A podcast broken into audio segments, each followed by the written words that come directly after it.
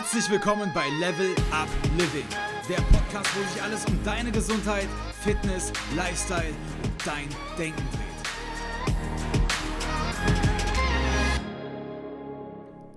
Hallo und schön, dass du bei dieser ganz wichtigen Folge heute dabei bist, denn wir wollen uns heute sieben verschiedene Typen von Thinking Errors anschauen. Also wir wollen uns sieben verschiedene Fehler anschauen, die dein Gehirn tagtäglich macht, wenn es denkt.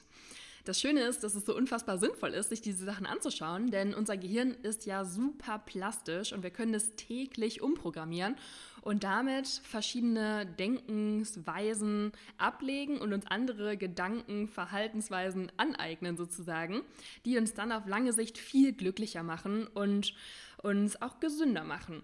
Ich habe hier einmal sieben häufige Thinking Errors rausgesucht und ich möchte, dass du dir am Anfang das Ganze einmal vorstellst, als würdest du deinem Freund zum Beispiel eine neue Sprache beibringen wollen. Spanisch zum Beispiel. Dein Freund kann das aber eben nicht so gut und du musst natürlich dann ihn irgendwie korrigieren. Also wenn er irgendwo falsch konjugiert oder sowas, musst du ihn natürlich auf den Fehler hinweisen, damit er sich verbessern kann. Und ganz genau das möchte ich jetzt im ersten Teil dieser Folge einmal mit dir machen. Ich möchte dir die Fehler überhaupt erst einmal vorstellen, damit du aufmerksam darauf achten kannst, zu welchem Fehler du am häufigsten tendierst und welche Fehler das vielleicht bei dir vordergründig sind, die dein Gehirn ganz gerne mal macht und sodass sie dir auffallen und du sie vielleicht ablegen kannst. Natürlich möchte ich dir auch zu jedem Thinking Error direkt ein paar Hinweise geben, wie du vielleicht bessere, ausgewogenere Gedanken an die Stelle dieses Gedankens setzen könntest. Und ganz am Ende möchte ich dir natürlich noch einmal allgemeine Tipps geben für ein glückliches und gesundes Denken. Ich würde sagen, wir fangen dann direkt einmal an mit dem ersten Thinking Error, den ganz, ganz viele von uns machen, denn er macht das Leben in Gesellschaft auch teilweise einfacher. Und zwar ist das das Mind Reading. Mind Reading beinhaltet, dass du zum Beispiel einfach Annahmen triffst darüber, was andere jetzt über dich denken müssen oder darüber, wie andere jetzt wahrscheinlich vorgehen werden oder ja, was einfach in ihrem Kopf gerade vor sich geht. Viele von uns kennen das vielleicht aus Situationen, wo wir einen Vortrag gehalten haben oder wenn ganz viele Augen auf uns gerichtet sind und wir uns fragen, oh Gott, warum sagt denn jetzt keiner was? Ähm, warum sind alle so leise? Und dann fangen wir an, wenn wir unsicher sind, uns zu fragen, was könnten die anderen gerade denken? Und dann finden wir Erklärungen für das Verhalten von den anderen Personen, die meistens absolut nicht der Realität entsprechen. Und leider sind das auch gar nicht so positive Gedanken. Wir würden also zum Beispiel niemals denken, oh, bestimmt sind die alle so leise, weil sie so geflasht von meinem Vortrag sind, sondern wir würden vielleicht denken, oh Gott, das ist jetzt hier betretenes, unangenehmes, peinliches Schweigen. Leider liegt es nämlich in der Natur unseres Gehirns, wenn wir ihm die freie Wahl lassen, immer in der Tendenz ins Negative zu denken. Das macht evolutiv auch total Sinn, denn es war natürlich wichtiger für unsere Vorfahren, sich auf die Gefahren zu fokussieren, auf eine Nahrungsknappheit oder auf einen Fressfeind unten am See und am Ufer. Und darüber musste man dann sprechen und musste sich Sorgen machen, um das Überleben zu sichern. Und unsere Vorfahren, die sich eher über die schöne Blümchenwiese gefreut haben, die nebenan wächst, die sind leider ganz schnell ausgestorben. Allerdings solltest du dieses Wissen beim Mindreading im Hinterkopf bewahren und dich fragen, könnte mein Gegenüber denn auch positive Dinge gerade denken? Übertreibe ich vielleicht ein bisschen und male die Gedanken des anderen so ein bisschen schwarz? Du darfst dich auch fragen, was ist denn der konstruktivste Punkt, der meinen Verdacht überhaupt stützt? In unserem Beispiel wäre das jetzt, dass unser Publikum eben schweigt und nichts zum Vortrag sagt, wenn er vorbei ist. Und dann könnten wir uns überlegen, okay, wenn das der Punkt ist, der meine Argumentation, dass die alle den Vortrag ganz, ganz schlimm fanden, stützen soll, dann ist das ja ein sehr schwaches Argument. Denn es hat sich ja nicht einmal jemand negativ zu dem Vortrag geäußert. Und damit ist deine These des Mind-Reading Readings eigentlich nicht so gut gestützt. Eine dritte Sache, die du probieren könntest, wäre einen Menschen im Publikum, dem du vertraust, einen Kollegen zum Beispiel, einfach mal ganz ehrlich zu fragen, wie er den Vortrag denn fand.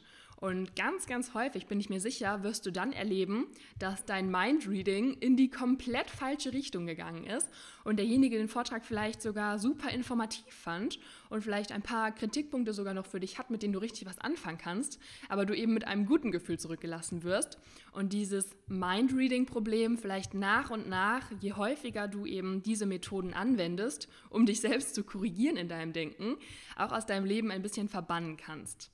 Denn das Leben ist ja nicht nur zu kurz, um uns immer zu fragen, was denn gerade andere von uns denken, sondern es ist vor allem viel zu kurz, um uns immer vorzustellen, dass andere schlecht von uns denken, obwohl sie es nicht mal tun. So, und damit kommen wir auch schon zum zweiten Thinking Error, der damit ein bisschen verwandt ist, und das ist das Catastrophizing, also das Katastrophisieren dass du dir quasi eine Situation im Worst-Case-Szenario ausmalst und deswegen häufig gar nicht mal anfängst, die Dinge anzupacken, weil du dir am Anfang direkt immer ausmalst, was alles Schlimmes passieren könnte. Und das Catastrophizing ist so ein bisschen blöd, weil die Betroffenen, wie gesagt, dann so ein bisschen gelähmt sind und gar nicht so richtig anfangen und die Dinge anpacken, die sie eigentlich begeistern, weil sie durch Ängste zurückgehalten werden.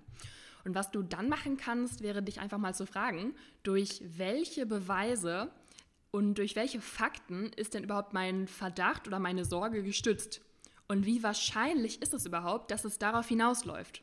Du könntest dich auch fragen, was wären denn andere Szenarios, auf die das Ganze hinausläuft? Und du könntest auch einfach mal dir die Katastrophe so richtig blumig vorstellen und dann aber weiterdenken. Wir nennen das Play the Game till the end. Also was würde dann passieren, wenn tatsächlich der Worst Case eintritt? Wie würde es dann weitergehen? Und was du dann erfährst, ist meistens, dass es erstens super unwahrscheinlich ist, dass das Ganze so eintritt, weil du total überdramatisierst. Und zweitens, dass wir auch so ein bisschen erfahren, selbst wenn das passiert, geht das Leben weiter und es sind auch noch positive Dinge dann in dem Ganzen dabei. Das wäre schon so ein bisschen Next Level, dass du dir dann auch noch überlegst, selbst wenn das Schlimmste passiert, was wäre dann noch Positives dabei? Eine zweite Strategie, mit Catastrophizing umzugehen, wäre, wenn du dich mal fragst, wann ging es mir schon mal so, dass ich total Angst hatte und mir total schlimme Szenarien ausgemalt habe und am Ende wurde doch alles gut und was habe ich dann gelernt und erreicht? Denn ich bin mir ganz sicher, du hast auf jeden Fall schon mal so diesen Sprung über deinen eigenen Schatten gewagt und dabei ist bestimmt auch schon mal was Gutes rausgekommen. Das schult dann auch so ein bisschen deine Selbstwirksamkeit, also ein medizinischer Begriff, den wir in anderen Folgen schon mal bearbeitet haben und der auch bestimmt nochmal kommt, den du für deine Gesundheit bis ans Lebensende brauchst. Um diese Selbstwirksamkeit zu schulen, könntest du auch dich mit kleineren Aufgaben, die aber in die gleiche Kategorie deiner Ängste fallen, deinem Ziel so ein bisschen annähern. Sagen wir mal, du hast Angst, diesen Vortrag zu halten, dann könntest du mal vor deiner besten Freundin oder vielleicht vor deiner Familie oder einer kleineren Gruppe diesen Vortrag halten und dich so an das Ziel herantasten. Und damit bestätigst du quasi, dass deine Ängste gar nicht gerechtfertigt sind, dass du das kannst und du erfährst eben genau diese Selbstwirksamkeit, dass sich dein Einsatz eben lohnt und dass du es eben einfach drauf hast, weil du eine coole Nuss bist.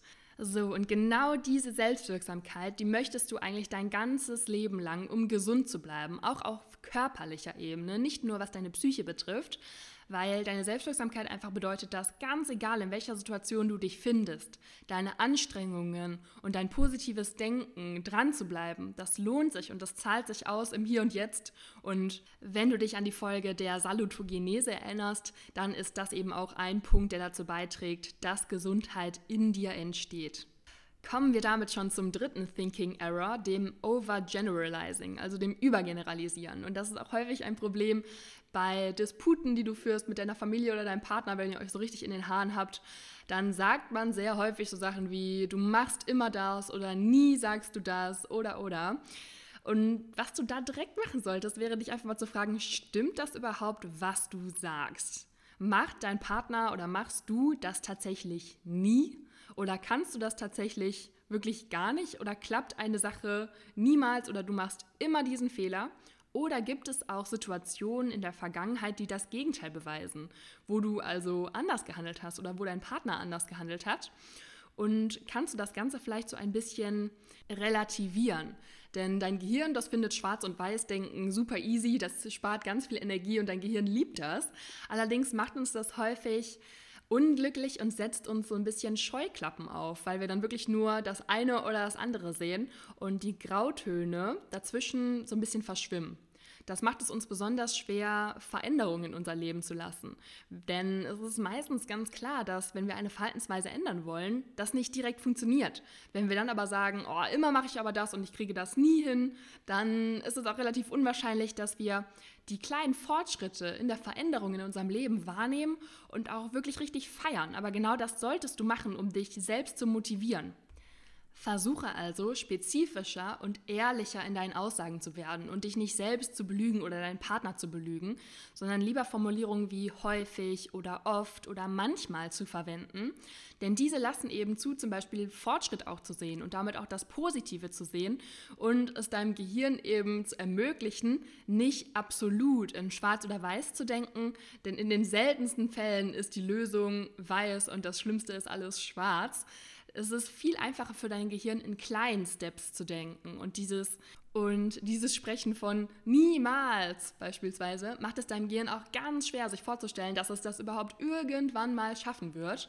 Das bedeutet zu erfahren, dass das auch mal anders ist und das vielleicht sogar auch ganz bewusst mal zu erleben, zu planen, dass das auch anders gehen kann und einfach deine Aufmerksamkeit darauf zu schärfen, dass es nicht schwarz oder weiß ist und nicht immer oder niemals so oder so ist, ermöglicht deinem Gehirn eine viel breitere Palette von Eindrücken, von Entwicklung und von Positivität. Damit kommen wir schon zum nächsten Punkt und der ist auch damit verwandt. Und zwar ist das das Making Demands. Hier geht es nämlich auch wieder um den Sprachgebrauch, der ganz viel mit unserer Psychologie macht. Der Thinking Error Making Demands meint ein bisschen präziser, dass du in deinen Sätzen häufig Wörter benutzt wie ich oder du musst noch das und das machen oder solltest auf jeden Fall noch das und das machen.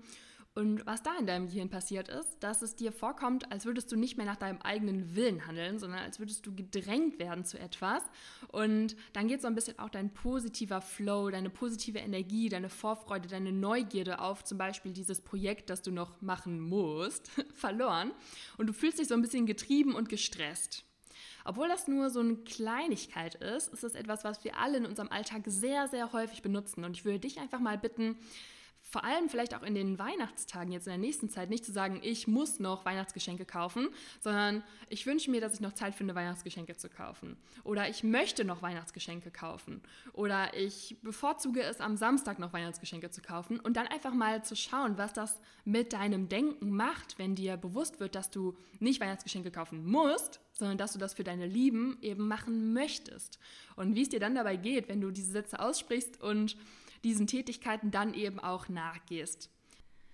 Denn Fakt ist ja auch, dass dich wirklich niemand zu irgendetwas zwingt. Weder zum Weihnachtsgeschenke kaufen, noch dazu deinen Job oder irgendeine Aufgabe zu erledigen, sondern du ganz allein bist ja der Gestalter deines Lebens.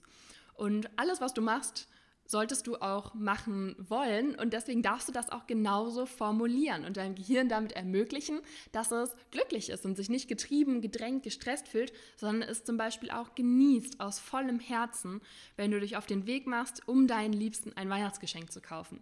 Und das eben nicht als stressigen Tag und als Getriebensein wahrnimmst wenn es die Möglichkeit nicht gibt, dass über eine Umformulierung dir die Aufgabe viel mehr Spaß bereitet und dein Gehirn sich viel freier und offener dieser Tätigkeit widmen kann, dann ist vielleicht die Tätigkeit falsch.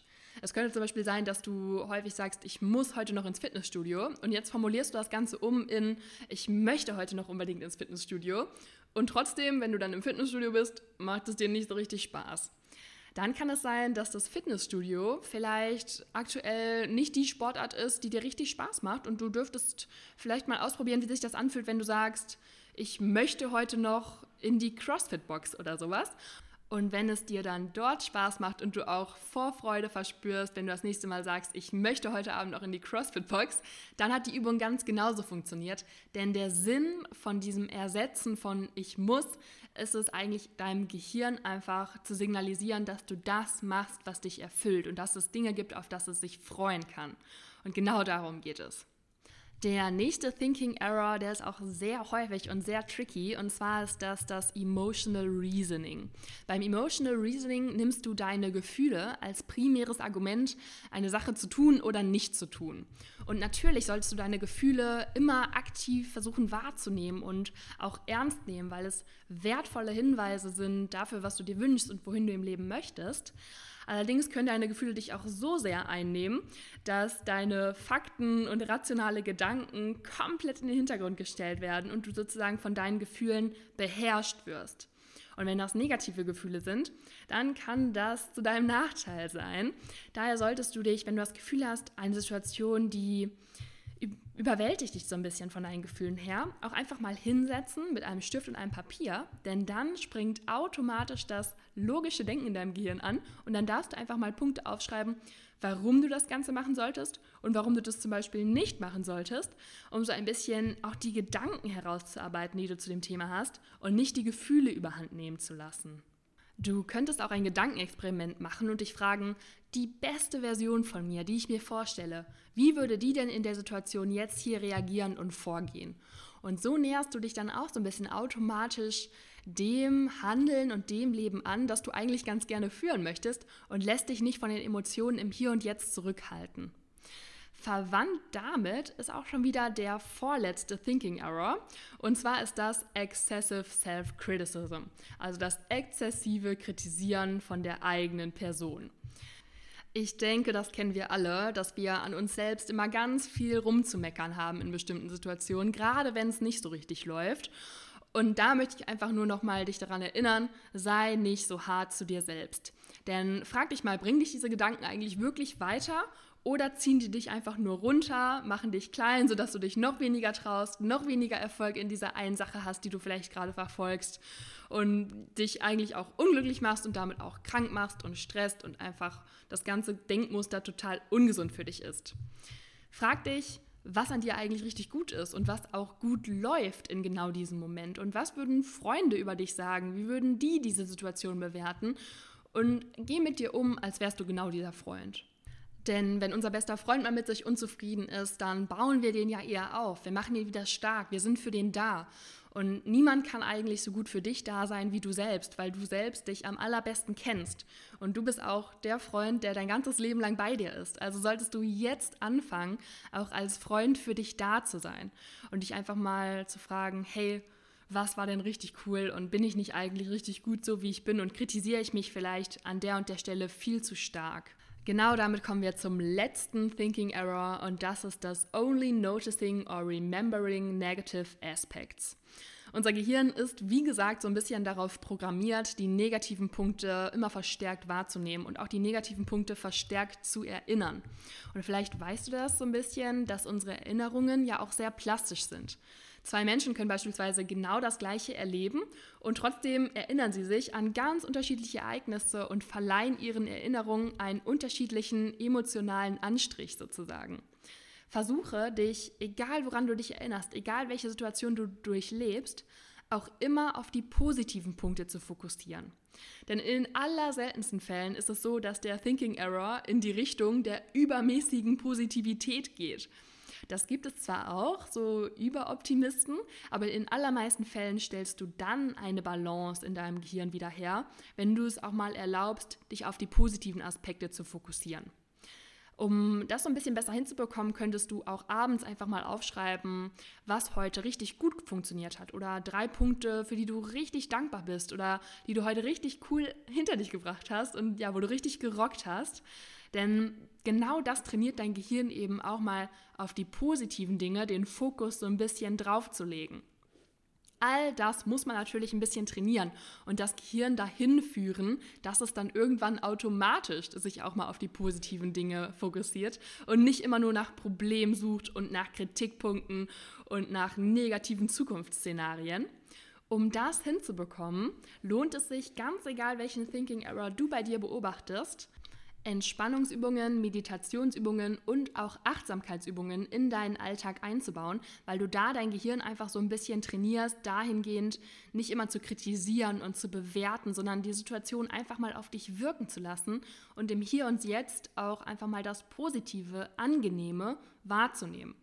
Außerdem ist es auch ein super Game Changer, wenn du dir zum Beispiel deinen problematischsten Thinking Error mal eine Woche vornimmst und abends einfach mal dokumentierst, wann dir dein Thinking Error leider nochmal passiert ist und was du hättest denken können, um vielleicht positiver und gesünder auf eine bestimmte Situation zu reagieren.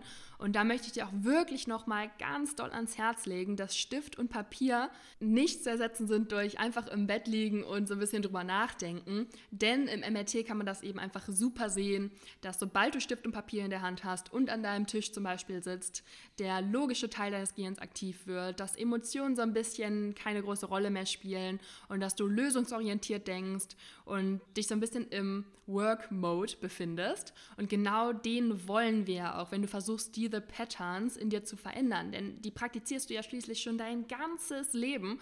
Und es ist wirklich so eine Art Aufgabe, da rauszukommen und das zu verändern. Aber ich bin überzeugt, dass es sich lohnt, mal ein bisschen mit seinen Thinking Errors zu arbeiten.